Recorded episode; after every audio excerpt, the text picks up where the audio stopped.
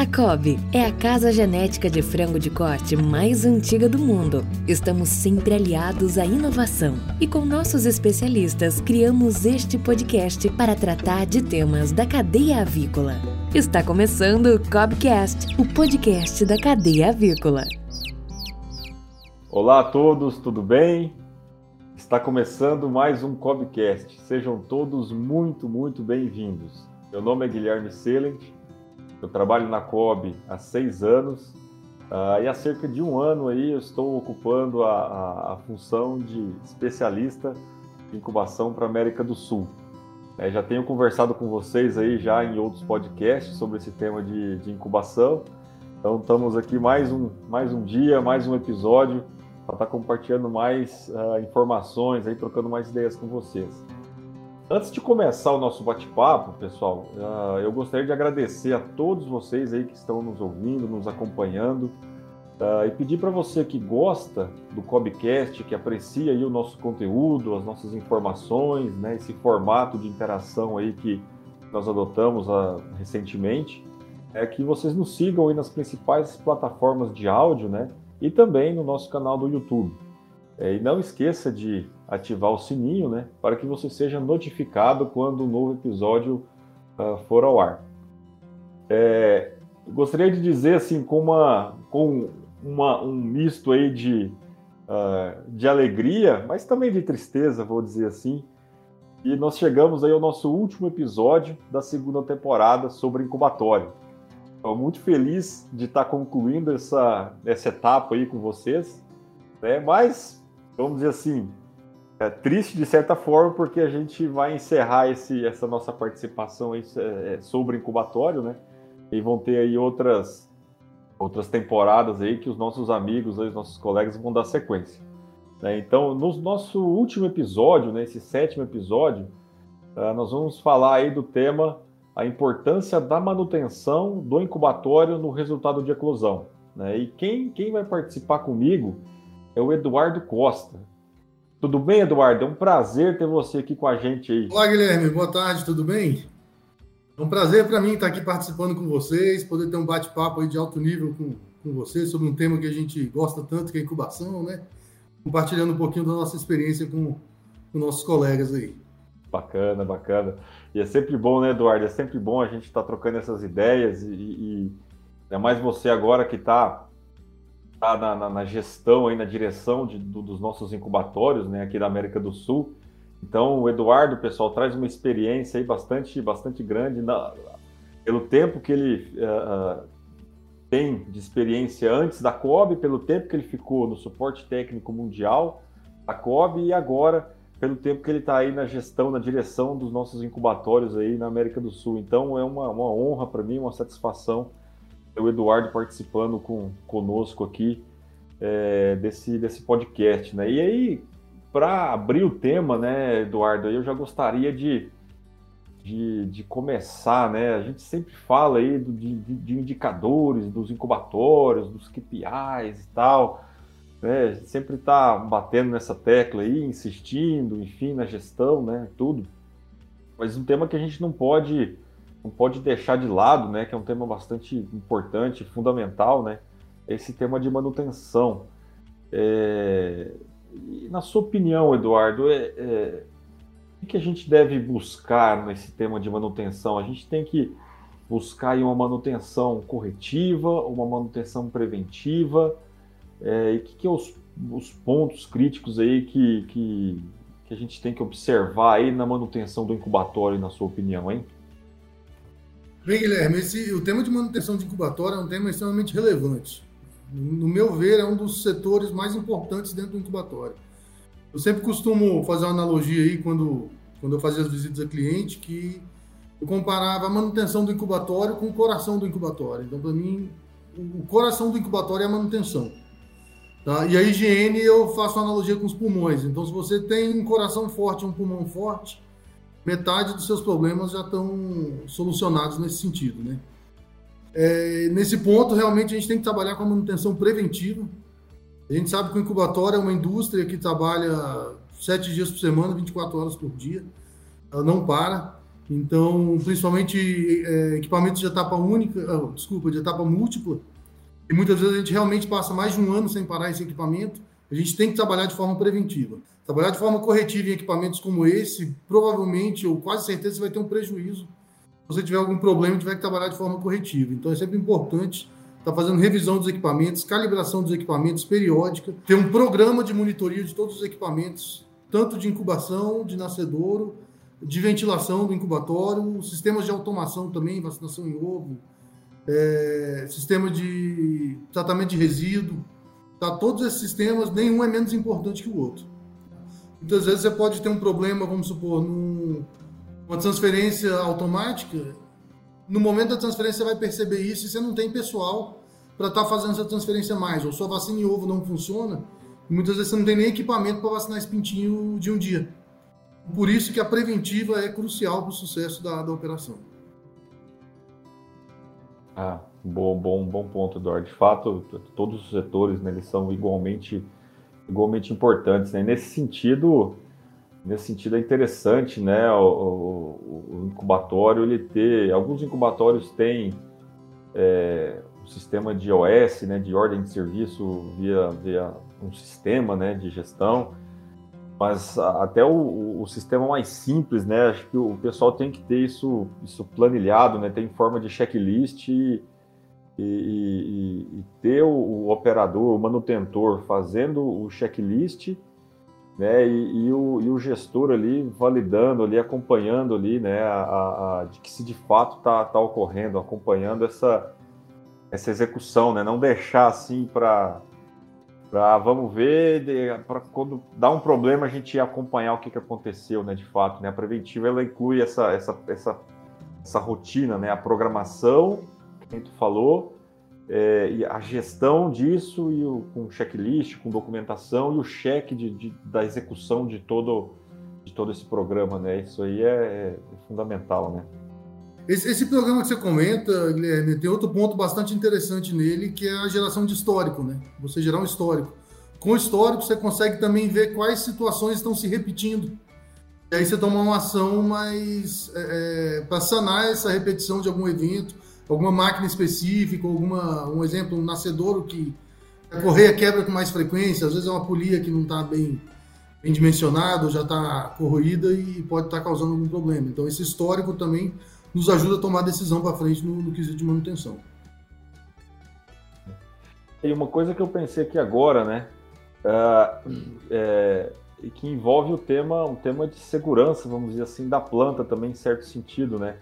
A gente está em dia com a manutenção, seja ela a parte mecânica, seja ela a parte elétrica, né? de forma geral, não pensando só na máquina, mas na planta como um todo, né? é, sala de máquinas e tudo, isso envolve a segurança da planta para algum eventual alguma eventualidade, né, um curto-circuito, né, a gente está monitorando assim, fazendo uma monitoria bem ampla, um acompanhamento bem amplo, né, pensando na segurança da planta para evitar um, um, acidente mais grave, né, um incêndio, um, um curto-circuito que possa aí é, ter algum acidente fatal com o funcionário, enfim, isso ninguém está assim todo, todo acidente ele é, ele, é, ele é evitável, vamos dizer assim, né? A gente pode evitar e evita através de, através de processos e procedimentos. Então isso, isso, isso faz parte de fato, né? Também, né? É um ponto que a gente acaba não mencionando tanto, mas ele ele ele está ele tá embutido também, né? Eu pensei aqui agora que é um tema relevante, né? Não, bacana, bacana, muito, muito, muito bom, Eduardo. E, e, pensando assim, né, a gente tem, a gente tem todo esse, esse, esse processo, né, vamos dizer assim, eu tenho toda essa, digamos assim, a, a minha, minha rotina de manutenção na minha planta, né, então vou ter, digamos assim, um KPI, ou talvez esse controle de manutenção que eu tenho que fazer, eu tenho que ter uma equipe, né, para isso, né. É, e claro, a, a, minha equipe, à medida que hoje nós temos plantas mais modernas, né, as plantas hoje elas todas as novas plantas são todas de estágio único, né? São todas com alto nível de tecnologia, com, com alto nível de, de, uh, de automação, né? Então, uh, então hoje a gente tem que ter um perfil também diferente de profissional. Então eu queria queria pedir uma opinião sua e ver o teu ponto de vista, assim, seja de uma planta mais simples, que ainda é de estágio múltiplo, eu ainda tenho, faço muitas coisas de forma manual, um saque que é manual, é, uma lavagem manual, ou seja, numa planta mais automatizada, né, já com alto nível de tecnologia, é, qual que seria, assim, nesse cenário, esses dois cenários, uma, uma sugestão, um norte, assim, claro que vai ter variação, né, mas uh, de, de região para região e tudo, qual seria uma sugestão sua de, de um formato de uma equipe de manutenção, o número de pessoas, a formação dessas pessoas? O que, que, que, que você me diz? Bem, Guilherme, é, no meu ver, independente do tamanho da planta, independente do tamanho do incubatório, eu acho que a equipe mínima de manutenção tem que ser três pessoas. A gente tem que lembrar que tem as férias que ele vai ter que tirar, então se você tiver só duas pessoas numa equipe, sair um de férias, você só fica com uma e ficar só com um realmente é muito arriscado.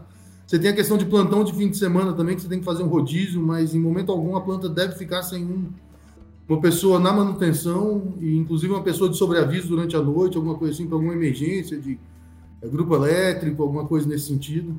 Então, no mínimo, eu trabalharia com três pessoas numa planta pequena. À medida que essa planta vai aumentando o tamanho, logicamente a gente precisa aumentar essa equipe para dar conta da, da, demanda de trabalho.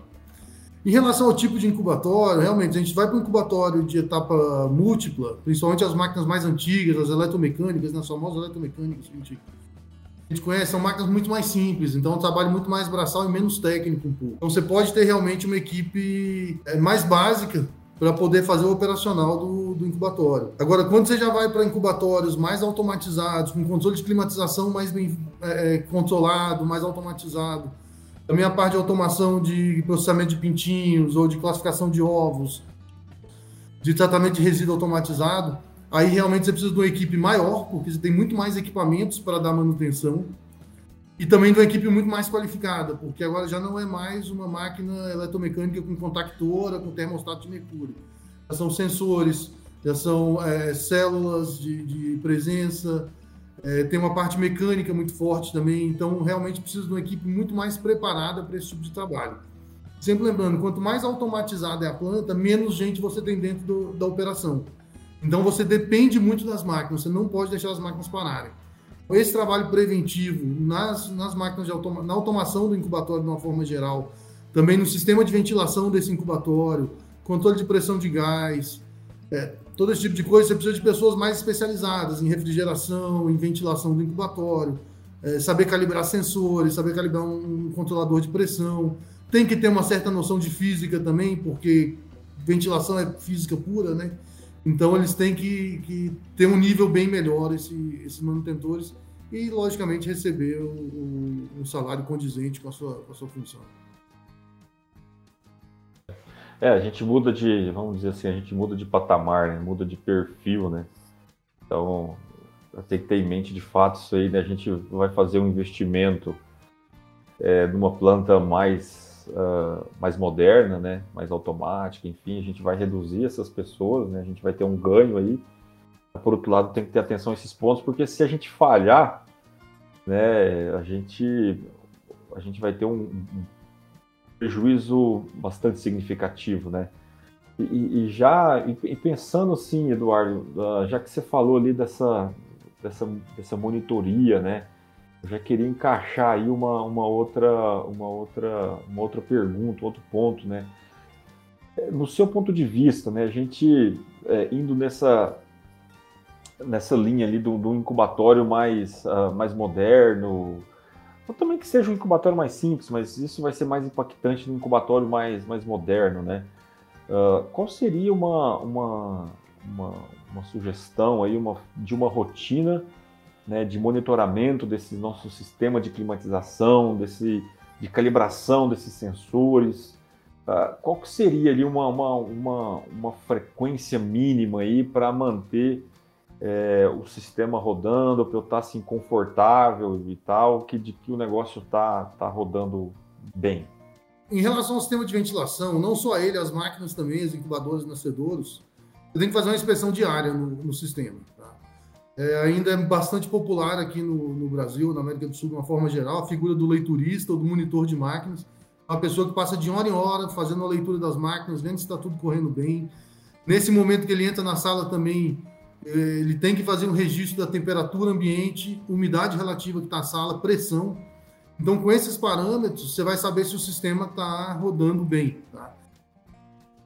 É muito importante essa pessoa, que normalmente não é uma pessoa com formação é, eletromecânica, alguma coisa nesse sentido, um operador, é, ele ter algum certo treinamento também em relação à manutenção, ou o que esperar da máquina, para ele saber quando um desvio que ele leu da máquina, é hora de chamar a equipe de manutenção para dar uma verificada.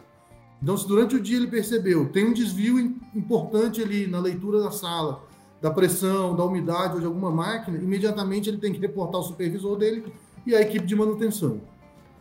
Independente dessa monitoria diária, ou dessa monitoria constante que a gente faz praticamente 24 horas por dia, pelo menos uma vez por semana é importante a equipe de manutenção seguir um checklist também nos, nos equipamentos de frio, né, os equipamentos de ar, verificando obstruções, limpeza de filtro, é, pressão de gás, é, temperatura de água, temperatura de, de, de, água fria, de água quente, depende do sistema que você usa, é, condição das resistências, tudo depende do sistema que você usa, mas tem diversos itens que devem ser checados semanalmente.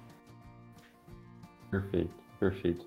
E, e, em termos de calibração dos sensores, porque a gente tem aí uma, uma, uma gama hoje é, de sensores que estão ali operando essa, controlando essa máquina, fazendo as leituras, pensando numa, numa incubadora e, e também controlando os nossos sistemas, né, esses sistemas uh, de, de, de, de, controle de ambiente vão estar tá aí controlando a pressão, né?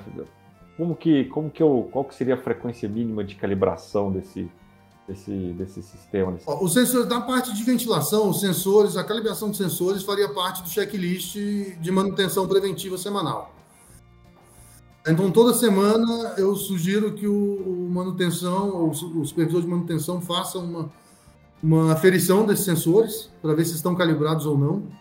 A nunca esquecer o sensor de pressão, que muitas vezes é, é, eu vejo que muitas vezes as plantas esquecem de, de calibrar o sensor de pressão. É um sensor super simples de calibrar, é só tirar os dois tubos de referência dele. Como você vai estar comparando o mesmo ambiente, ele tem que zerar. Se ele não zerar, ele ficar ligeiramente positivo ou negativo, quer dizer que ele está descalibrado. Tem, a maioria dos sensores tem uma tela de calibração, você calibra ali de uma forma super simples. Tá? É, se percebeu algum desvio também, a calibração não está atendendo muitas vezes, vale a pena revisar as mangueiras que, que fazem a, a, medida dessa, dessa pressão. É muito comum um acúmulo de água dentro delas. Às vezes a gente coloca uma, essas presilhas em forca-gato para prender ela em algum sistema e isso acaba estrangulando. Ou algum inseto entra, morre ali dentro, ou uma, uma aranha faz alguma teia de aranha, alguma coisa ali isso tem um, um impacto significativo na pressão da sala.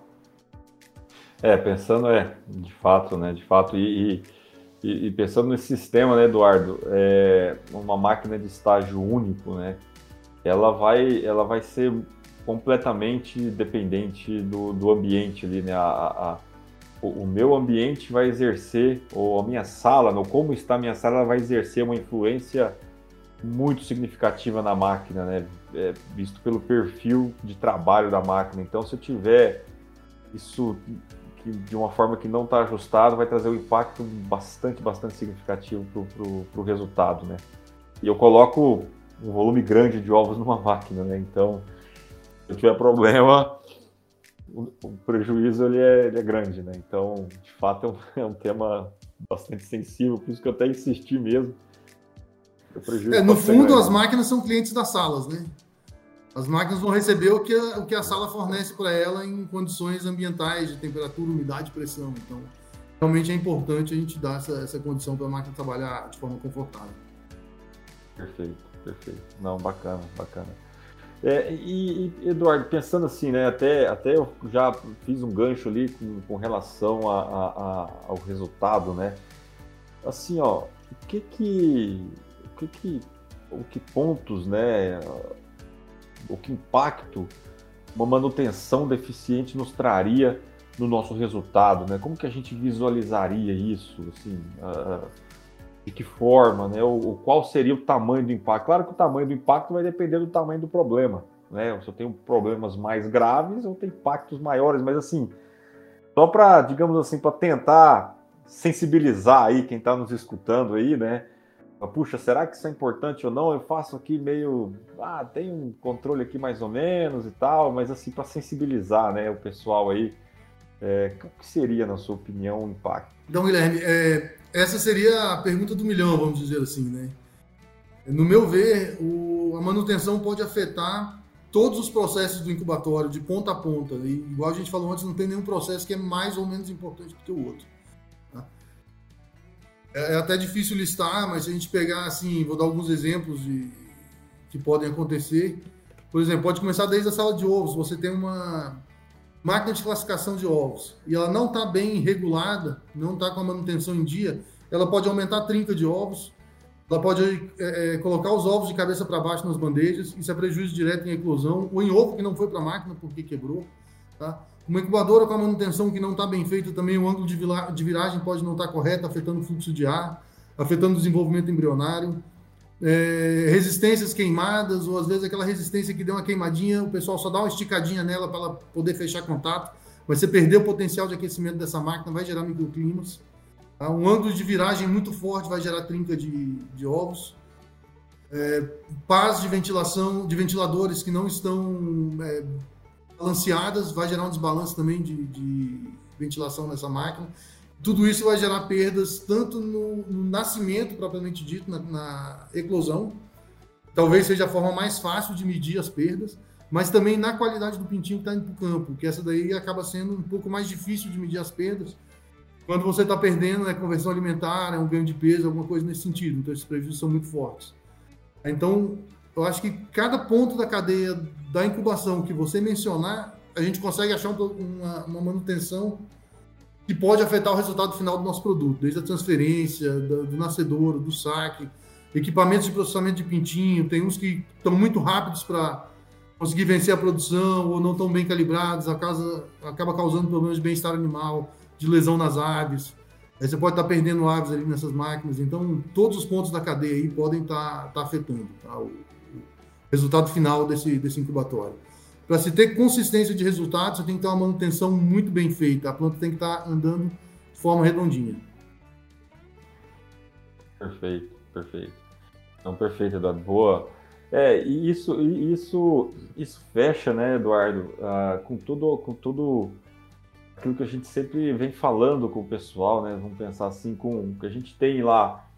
A gente falou de uma, uma série de KPIs, né, de indicadores que a gente olha, eles vão estar todos interrelacionados, né? Se eu tenho uh, problemas de controle de, de, de, umidade ou de temperatura, né? Eu, se eu tenho problema de manutenção, eu vou ter problema nesses indicadores. Então eu vou estar medindo, né? Eu vou estar vendo o desvio, estar vendo a temperatura, uma variação de temperatura dentro da máquina, ou essa temperatura de embrião ela tá, ela tá indo ali acima do 101, né? Eu vou, puxa, o que está acontecendo? Bom, eu vou ver que é um tema de manutenção, ou que nem você comentou, um tema de, é, de viragem, ou um tema de uma, um, ventilador que não está bem ajustado, ou enfim, que a rotação não está adequada.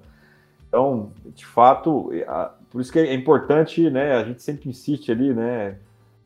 Nesse tema da gestão, né, que eu vou ter a gestão dos meus indicadores, né, e, e, claro, e, e, aí a manutenção vai ser também um indicador, eles vão estar todos inter, interrelacionados, né, não adianta, é, se eu começar mal, não tem como eu terminar bem, né, então, se eu não tiver bem ajustadinho, de fato, é, mas eu tenho que estar medindo.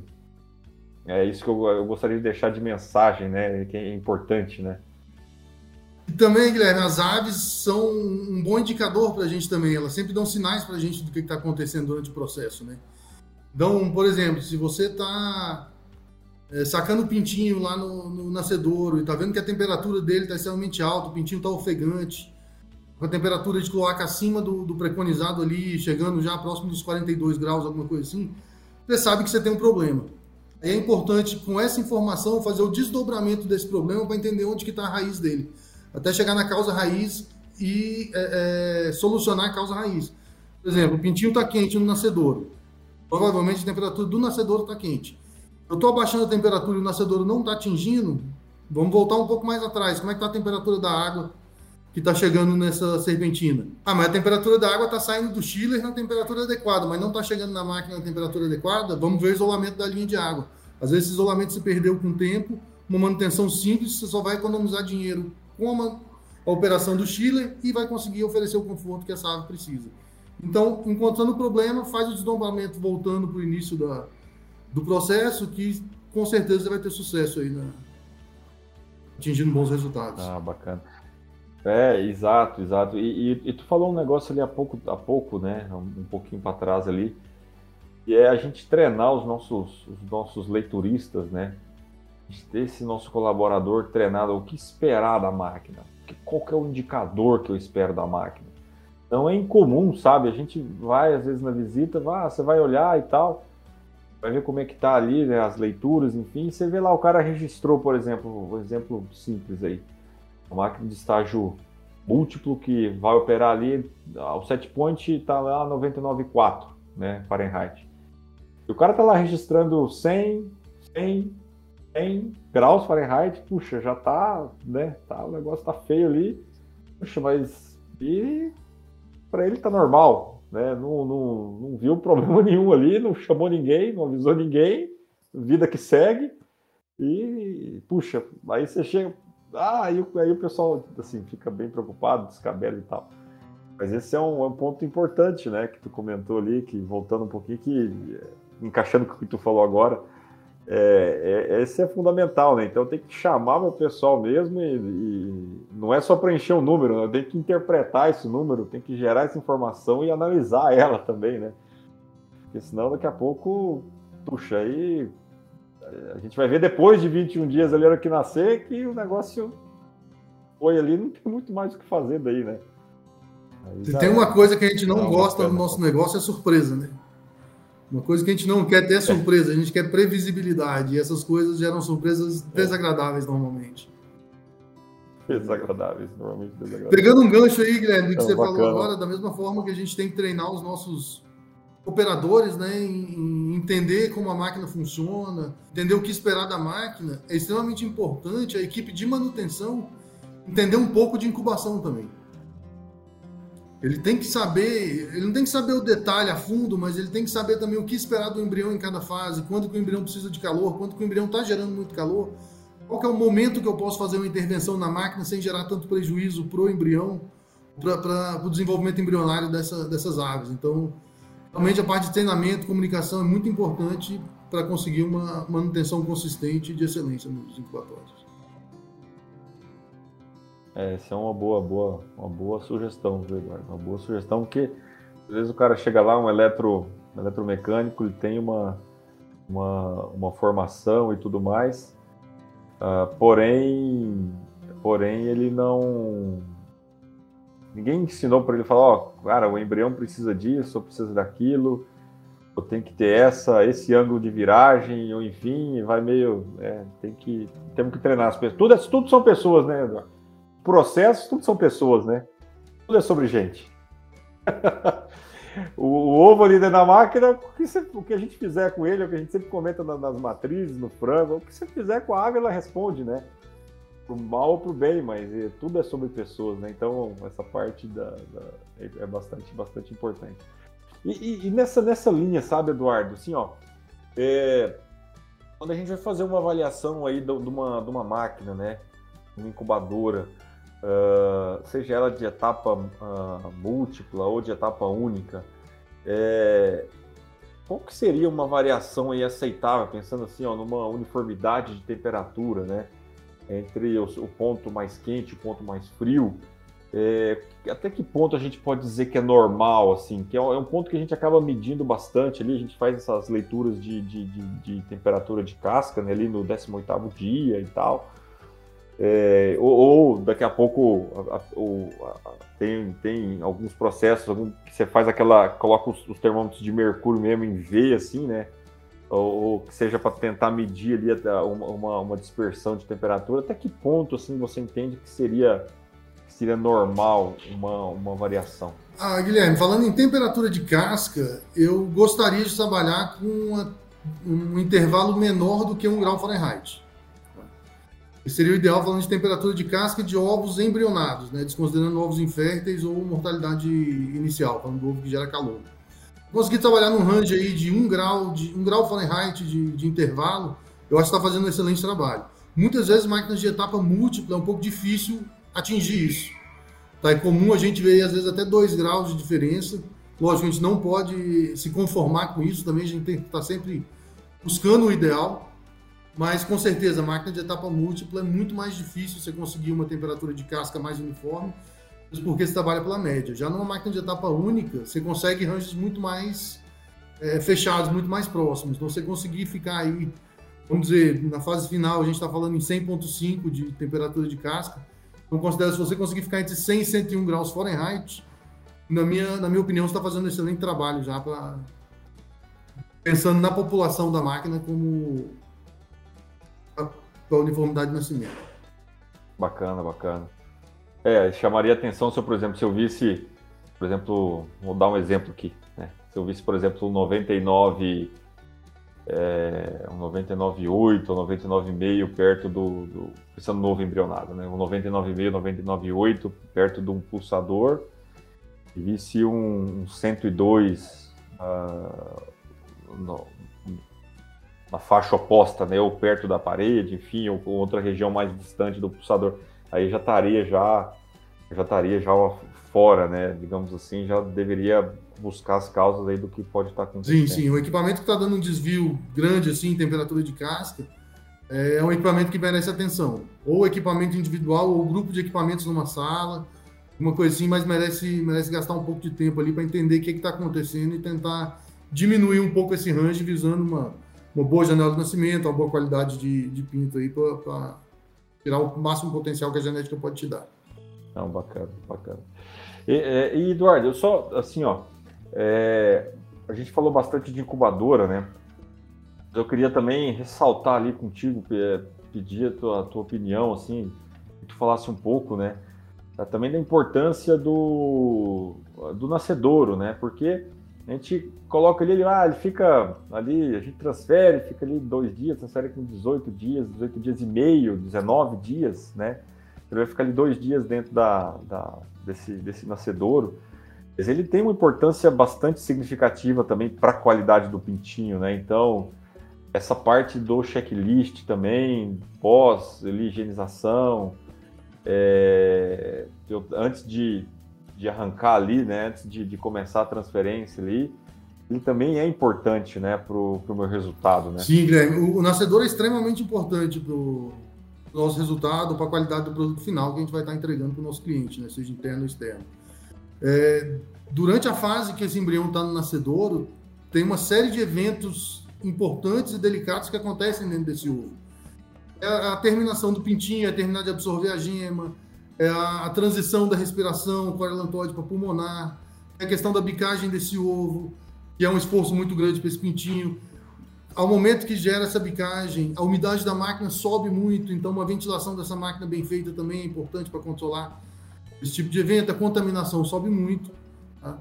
Agora, o nascedor também tem uma vantagem, né? É, as incubadoras elas podem ser de etapa única ou múltipla. O nascedor, todo nascedor é de etapa única. Sempre vai colocar uma carga inteira de ovo ali dentro, daí três dias você vai sacar essa carga inteira de ovo. Então você tem a chance de fazer uma revisão e uma manutenção preventiva nessa máquina duas vezes por semana. Então, se você duas vezes por semana, antes de incubar, antes de transferir, desculpa, lavou a máquina, veio o pessoal da manutenção ou do controle de qualidade, fez um checklist de higienização, de limpeza, de é, manutenção, se as correias estão bem é, instaladas, estão apertadas, se as pastas estão na posição correta, o sensor está correto, faz uma calibração de transferir, esse tipo de coisa a chance de você ter um problema de manutenção acaba sendo menor pela frequência maior de manutenção preventiva que você faz nesse equipamento. Então, isso é uma vantagem que a gente tem nessa parte do, do incubatório, que a gente não pode negligenciar isso. A gente tem que aproveitar isso a nosso favor para garantir que não vamos ter surpresa. Não, perfeito, perfeito. Perfeito. É, é e, eu, e, e eu, justamente esse ponto que eu gostaria de reforçar mesmo, né, Eduardo, que, que tu comentou, e é, é, é, fundamental, né? A gente perder, não tem nada mais, tem assim, uma coisa tão desagradável, né? Do que você chegar lá e você perder um, um nascedor inteiro de pintinho. Né? Deu um curto-circuito, fechou um curto numa resistência, o que seja. Aí, daí incluiu com uma falha de, de, de, de leitura ali, que o manutentor, o manutentor não, o leiturista não viu e morreu. Aí você chega lá, vamos pensar no o tipo mais comum de máquina que a gente tem aí, né? É, que tem lá 20.736 20 ovos ali, você perdeu um nascedor inteiro. Então é, é, um, é uma catástrofe, né? Hoje, pensando atualmente hoje no custo que está o pintinho, é, é, uma perda, meu Deus. Né? Então tudo isso passa pela tudo isso passa pela, pela manutenção. Né? Então e claro pela, pela rotina de pessoas que a gente vinha que a gente vinha comentando antes. Né? Então, então bem interessante. Então Eduardo, excelente Eduardo, excelente. Olha, eu queria te, te te agradecer aí pela, pela, pela tua colaboração, é, pela tua participação. É, pessoal, a, a, a gente está terminando aí é, o nosso sétimo e último episódio né, do Cobcast dessa temporada. É, foi uma satisfação muito grande aí estar tá aí com vocês é, nesse, nesse período. Né? Gostaria de agradecer o Eduardo. Eduardo, fique à vontade aí para agradecer o pessoal também, por favor. Não, eu muito obrigado, Guilherme, pelo, pelo convite de fazer parte desse, desse projeto da COB, né? Um projeto realmente bastante interessante aí. Chegamos ao último episódio de, do, módulo de incubação. É um prazer estar aqui compartilhando um pouco com, com os nossos colegas, nossos amigos, nossos clientes. Agradeço o tempo de todos que pararam para escutar a gente um pouco e caso surja alguma dúvida sobre esse assunto ou outro, a gente está sempre à disposição o Guilherme quanto eu, quanto toda a equipe de serviço da COB, tá? Entre em contato com a gente através das redes sociais, ou através do gerente regional mais próximo de vocês aí. Obrigado, Eduardo. Obrigado, obrigado, pessoal, mais uma vez. É, e, e, claro, né, pessoal, trouxe o Eduardo aí pra, com nós para fechar com chave de ouro, né? Esse nosso, esse nosso último episódio aí. Muito obrigado, Eduardo. E, claro, né, pessoal, gostaria de agradecer a todos aí que têm nos acompanhado. Eu gostaria de agradecer mais uma vez a participação de vocês aí, essa interação que nós temos. É, esse, como o Eduardo falou, né, é um lugar que a gente compartilha aí a nossa, a nossa experiência, tenta aí esclarecer é, qualquer dúvida sobre o mundo avícola. Né? Se você tiver alguma dúvida, alguma pergunta é, ou alguma sugestão de tema, talvez algum, alguma, alguma, algum tema que você gostaria que nós aprofundássemos mais ou, ou repetíssemos, enfim, é, a gente está aí a, aberto, tá, nas redes sociais, pode mandar aí sua dúvida, sua sugestão, é, que nós estamos aí para atender você. É importante lembrar que o Cobcast é quinzenal, então nós voltaremos no próximo episódio né, com a terceira temporada, onde uh, a gente vai abordar assuntos referentes a frango de corte. Então, seguindo né, para o próximo elo da cadeia, então a gente vai falar de frango de corte. E não, não esqueça aí, né, pessoal, não se esqueçam de ouvir a nossa primeira temporada, né, onde a gente falou sobre matrizes, né? E mais uma vez aí agradecer uh, vocês, né, Uh, e reforçar, pessoal, que a nossa missão, né, como, como, como empresa, né, nossa missão na parte técnica aqui, que nós, nós estamos aí representando a COB, é fornecer para vocês a melhor experiência é, possível com os produtos COB. Então, por favor, é, é, nos tenham como, como, como de fato seus aliados, aí, seus parceiros na busca sempre dos melhores resultados. A gente está sempre à disposição de vocês para o que vocês precisarem, tá? Muito obrigado mesmo. Fiquem com Deus e um forte abraço. Tchau, tchau. Está começando o momento de dica de bem-estar animal para gestores de avicultura. Verifique a condição da bandeja de nascedouro durante as auditorias de bem-estar de rotina. A bandeja de nascedouro não podem ter buracos, rachaduras ou danos que possam resultar em ferimentos, fuga do pintinho, aprisionamento da asa, perna, cabeça e pé. Sempre deve haver uma tampa na cesta superior do nascedouro para garantir que os pintinhos não possam escapar e cair no chão do nascedouro. Você ouviu Cobcast, o podcast da cadeia avícola.